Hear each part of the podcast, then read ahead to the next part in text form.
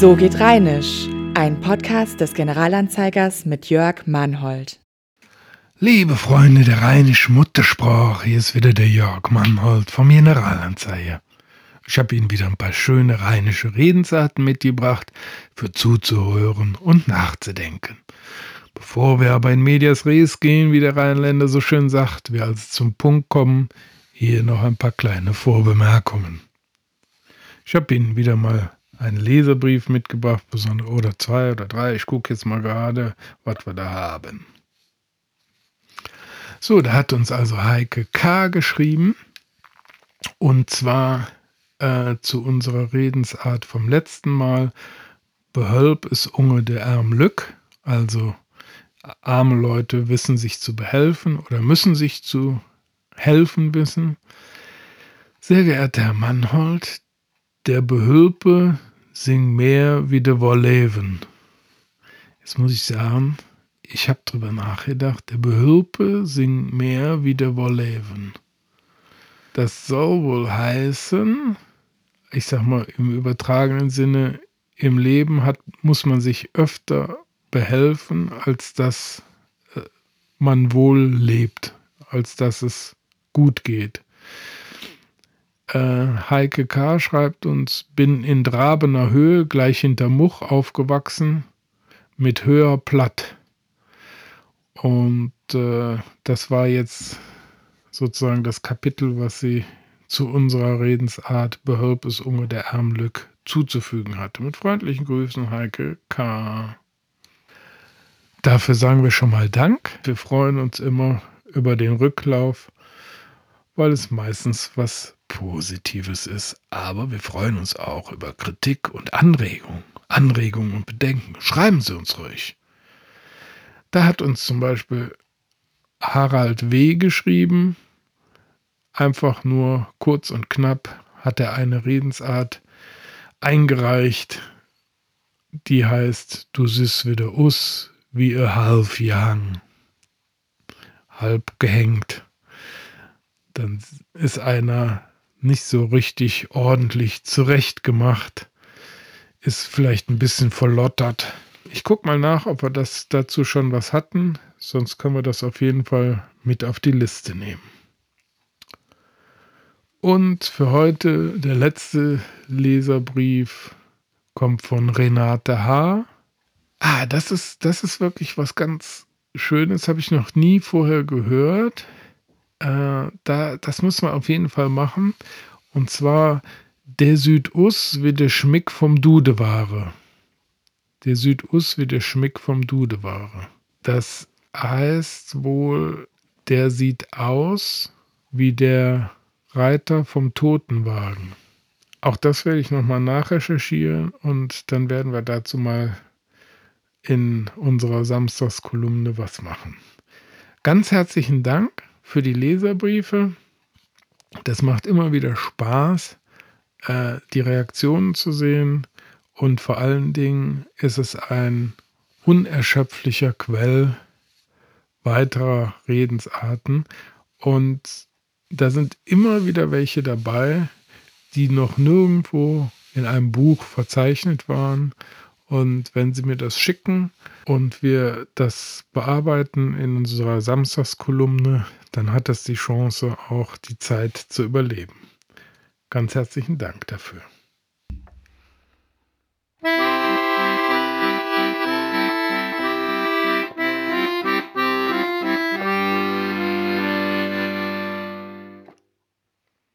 So, jetzt kommen wir mal zu den Redensarten. Ich habe hier eine mitgebracht, die ist relativ bekannt und hat auch die Chance, relativ häufig angewandt zu werden.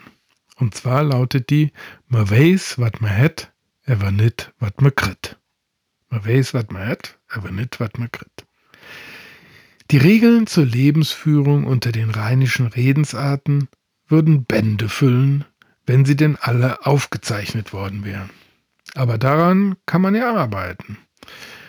Eine der schönsten ist der Satz, man weiß, was man hat, aber nicht, was man kriegt.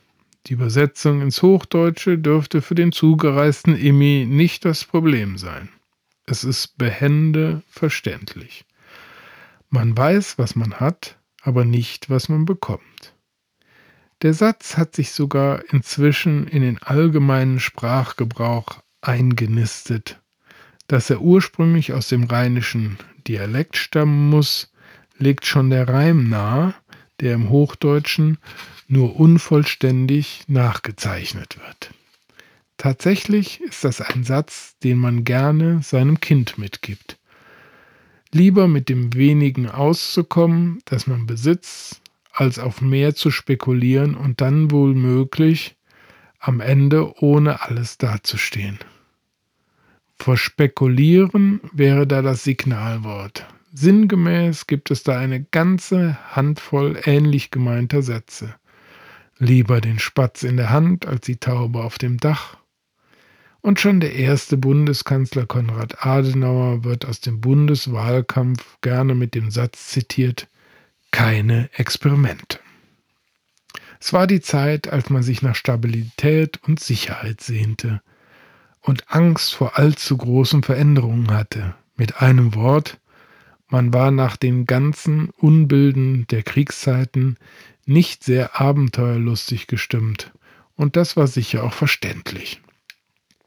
Deshalb konnte man etwa für das Waschmittel Persil werben mit dem Satz, da weiß man, was man hat.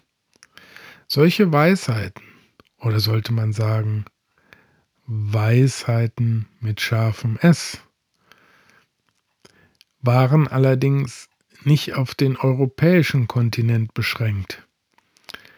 Der Hollywood-Film Forrest Gump der die amerikanische Geschichte seit den frühen 50er Jahren nachzeichnet, enthält den mütterlichen Rat, das Leben ist wie eine Schachtel Pralinen. Man weiß nie, was man kriegt. Und sucht man im Englischen, dann findet man auch dort eine Redewendung mit geradezu rheinischer Intention. Better the devil you know than the devil you don't dass das Leben stets eine Herausforderung auf eigene Gefahr darstellt, dass seine Chancen nur entfaltet, wenn man mit ein bisschen Mut und Leidenschaft herangeht, wird da nicht unbedingt klar. Dessen sollte sich der Rheinländer aber auf alle Fälle bewusst sein, denn et hätt noch immer Jod gejange. Denn et hätt noch immer Jod gejange. Schließlich hat dies das rheinische Grundgesetz für Recht erkannt.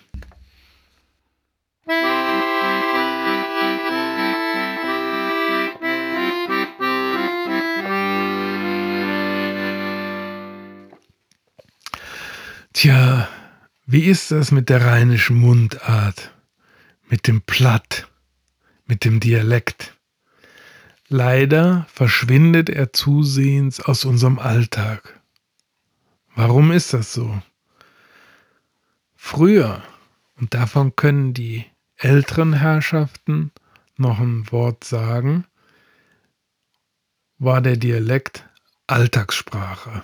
Man hat ihn gesprochen beim Metzger, beim Friseur, beim Schuster, auf der Straße, auf dem Sportplatz. Das ist so die Generation der heute 70 bis 100-Jährigen ungefähr. Die mittlere Generation, zu der ich auch gehöre, so die 40 bis 60-Jährigen, die verstehen zwar platt, haben es auch entweder zu Hause gelernt oder auf dem Sportplatz, aber das selber Sprechen als Alltagssprache, das wurde ihnen in der Schule ausgetrieben. Warum wurde denen das ausgetrieben? Weil es in gewisser Weise als primitiv galt. Was früher ganz normal war und was in einigen Landstrichen, auch in Bayern ist es noch viel verbreiteter, im Dialekt zu sprechen, galt hier im Rheinland dann irgendwann als Unschick, als Ausweis, dass man aus einfachen, primitiven Verhältnissen kommt es ist gut, dass man da heutzutage gegen angeht und die junge Generation zum Beispiel in Schulprojekten auch wieder versucht, an den Dialekt heranzuführen. Ich kann von meiner Familie sagen, als die Enkelin die Oma sprechen hörte und die in Platt sprach, sagte die Enkelin, Oma, sprichst du wieder Englisch? Weil es einfach eine ganz eigene und ganz eigen klingende Sprache ist. Ein bisschen konserviert wird der Dialekt im Ghetto des Karnevals. Die Karnevalslieder halten es am Leben, aber sie verbreiten eben auch meistens das Kölsche und nicht so sehr den spezifischen Dialekt aus den Ortschaften, der sich teilweise sehr stark vom Kölschen unterscheidet. Also, man müsste eigentlich mehr sprechen. Man möcht mi sprechen. Ja, ob mit Knubbele oder nicht. Man müsste einfach mehr Dialekt sprechen, um ihn zu erhalten.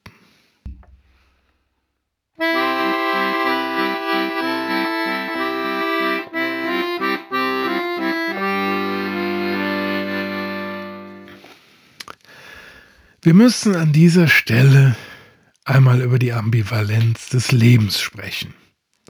Denn nicht immer ist etwas nur schwarz oder weiß.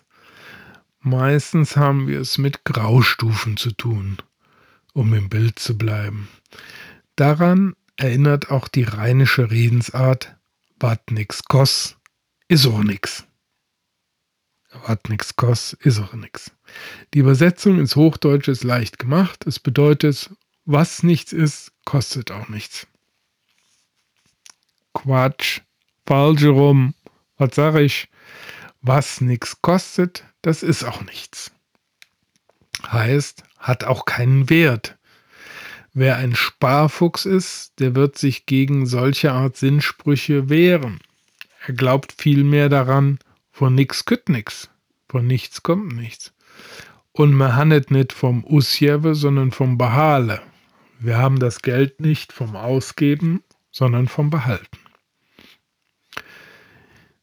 Die moderne Variante dieser Sätze ist sogar in einen Werbeslogan eingeflossen und der lautet Geiz ist geil.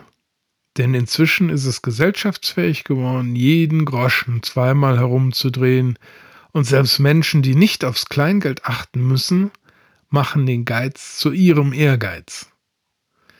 Diese Grundhaltung entspricht allerdings nicht dem Klischee des Rheinländers. Wer sich mit einem Handwerker unterhält, der wird wahrscheinlich etwas anderes hören. Der sagt im Zweifel, wer billig kauft, kauft zweimal. Und das entspricht auch der Erfahrung des Heimwerkers. Am besten kauft man bei Werkzeugen gute Qualität. Die darf auch ihren Preis haben, denn sonst hat man schnell zwei oder drei Teile in der Hand, wo man nur eines haben wollte. In einem anderen Themenfeld erhält der Satz sogar eine übergeordnete Bedeutung. Wenn man etwa zu einer Veranstaltung einlädt und auf Eintritt verzichtet, dann können die Gäste den Eindruck haben, dass das Event keinen Wert hat. Denn je höher das Niveau der Darbietung, desto höher der Preis. So lautet die unausgesprochen dahinterstehende These. In der Bibel wird übrigens ähnlich argumentiert, nachzulesen in Matthäus 5, 14. Hätten sie jetzt nicht gedacht, ne? Stell dein Licht nicht unter den Scheffel, heißt es da. Und das bedeutet, verkaufe dich nicht unter Wert, denn wat nix kost, ist auch nix.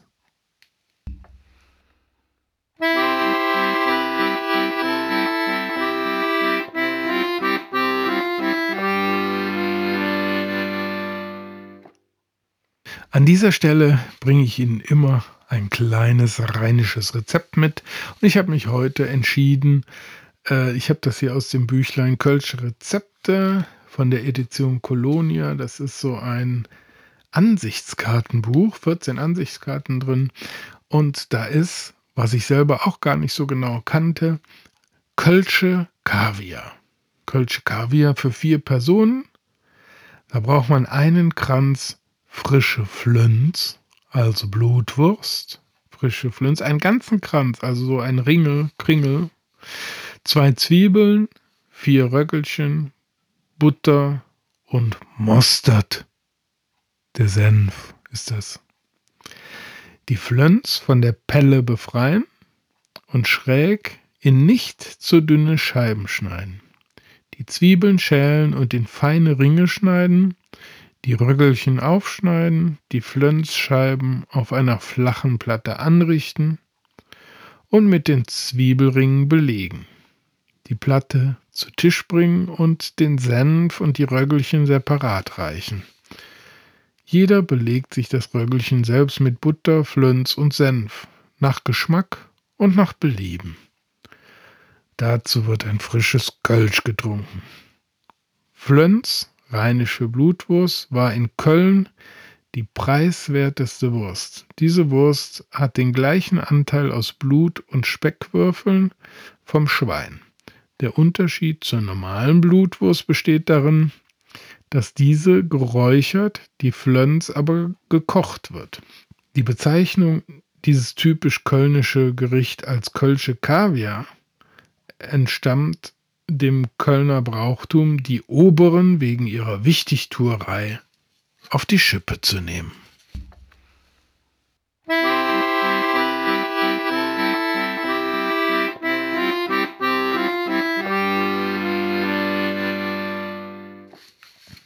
Jetzt hatten wir ja gerade das Thema Essen und Rezept. Und eine rheinische Redensart, die auch gerne im Zusammenhang mit Essen genannt wird, ist, wer nicht will, der hätt at. Wer nicht will, der hätt at. Die rheinischen Erziehungswissenschaften haben zahlreiche Redewendungen hervorgebracht, so etwa, wer nicht will, der hätt at. Diese Erkenntnis hat sich inzwischen sogar über den rheinischen Binnenkontinent hinaus verbreitet und musste übersetzt werden mit Wer nicht will, der hat schon. Das ist natürlich nicht streng wörtlich zu verstehen, denn offenbar hatte jemand Bedarf und Interesse an einem bestimmten Produkt oder für einen Gegenstand signalisiert und dann im letzten Moment doch noch einen Rückzieher gemacht. Die Anwendungsbereiche dieses Satzes sind grundsätzlich weit gefächert.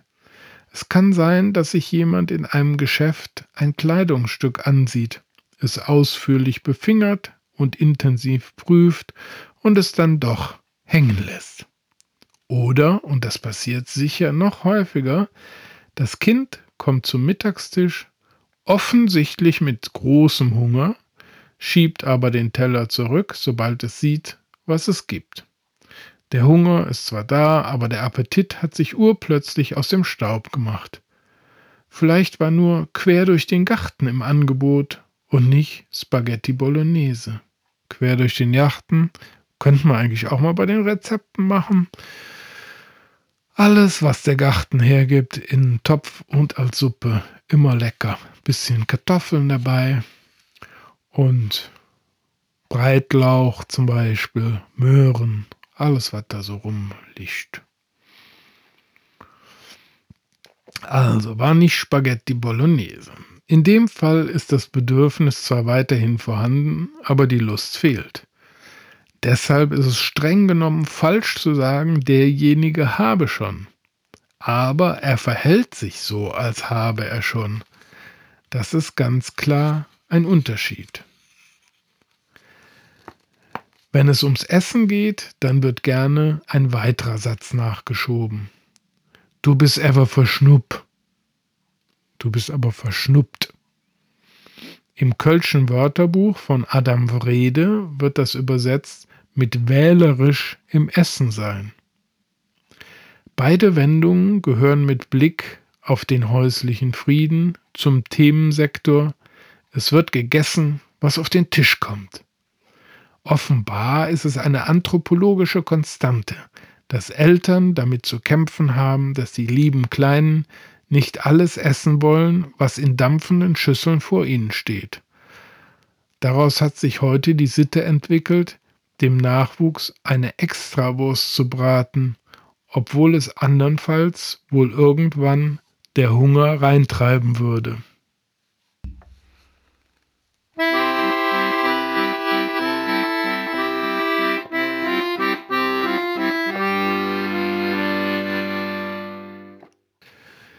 Wie immer zum Schluss möchte ich Ihnen noch eine Literaturempfehlung mitgeben, weil ich davon ausgehe, dass Sie sich für Bücher, die sich mit der rheinischen Sprache beschäftigen, interessieren und dass es interessant sein kann, gewisse Sachen nochmal nachzuschlagen. Ich habe hier ein was ganz Besonderes und zwar von Herbert Weffer, dem geschätzten Herbert Weffer, der leider im vergangenen Jahr gestorben ist. Herbert Weffer ist Bonner und hat sich zur Aufgabe gemacht, in Abgrenzung zum Kölschen und anderen Dialekten die Bönschen Wörter zu sammeln, aufzuschreiben und vor allen Dingen auch ihnen eine verbindliche Orthographie mitzugeben. Das ist gar nicht so einfach. Er hat sich da so seine eigenen Regeln gemacht und hat das zusammengefasst in ein Bönsches Wörterbuch von 8 bis 12 ist der Obertitel. Herbert Weffer von 8 bis 12, ein Bönsches Wörterbuch. Das ist äh, im Jahr 2000 erschienen und zwar ähm, hat das der Bonner Genealogische Arbeitskreis herausgegeben. Und da sind 7500 Bönsche Wörter verzeichnet und ins Hochdeutsche übersetzt. Bönsch kann man jetzt richtig lesen und schreiben. Und in der Einführung wird davon geredet, in den letzten Jahren, besonders nach dem Erscheinen der Bücher Behütet, Bebombt und Steine geklopft und Bönsch Gebubbels, ist der Herbert Weffer oft gefragt worden, warum er bei seinen Plattkenntnissen kein Bönsches Wörterbuch schreiben würde. Und das hat er jetzt nachgereicht. Wie gesagt, im äh, ihm ist hoch anzurechnen, dass er versucht hat, eine einheitliche, verbindliche Schreibweise zu erstellen. Wir wissen alle, dass der Dialekt eine gesprochene Sprache ist, dass man es eigentlich so oder so schreiben kann. Es gibt da keine, keine Regeln, aber er hat versucht, ähm, dass die Schreibweise an das Phonetische anzupassen, sodass man da eine klare Schreibweise hat. Ehrlich gesagt weiß ich nicht, ob es dieses Buch noch zu kaufen gibt. Es wäre es wert, auf jeden Fall. Ähm, müsste man einfach mal probieren. Vorne auf dem Umschlag ist ein Gemälde von weinzechenden Junggesellen, möchte ich mal sagen, am Rhein.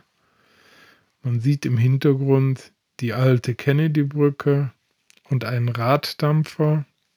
Das ist also eine typisch bönsche Szene. Sehr schön. Herbert Weffer von 8 bis 12, ein bönsches Wörterbuch. Unbedingte Empfehlung, vor allen Dingen für alle, die dem Bonner Sprachkreis zugeordnet sind.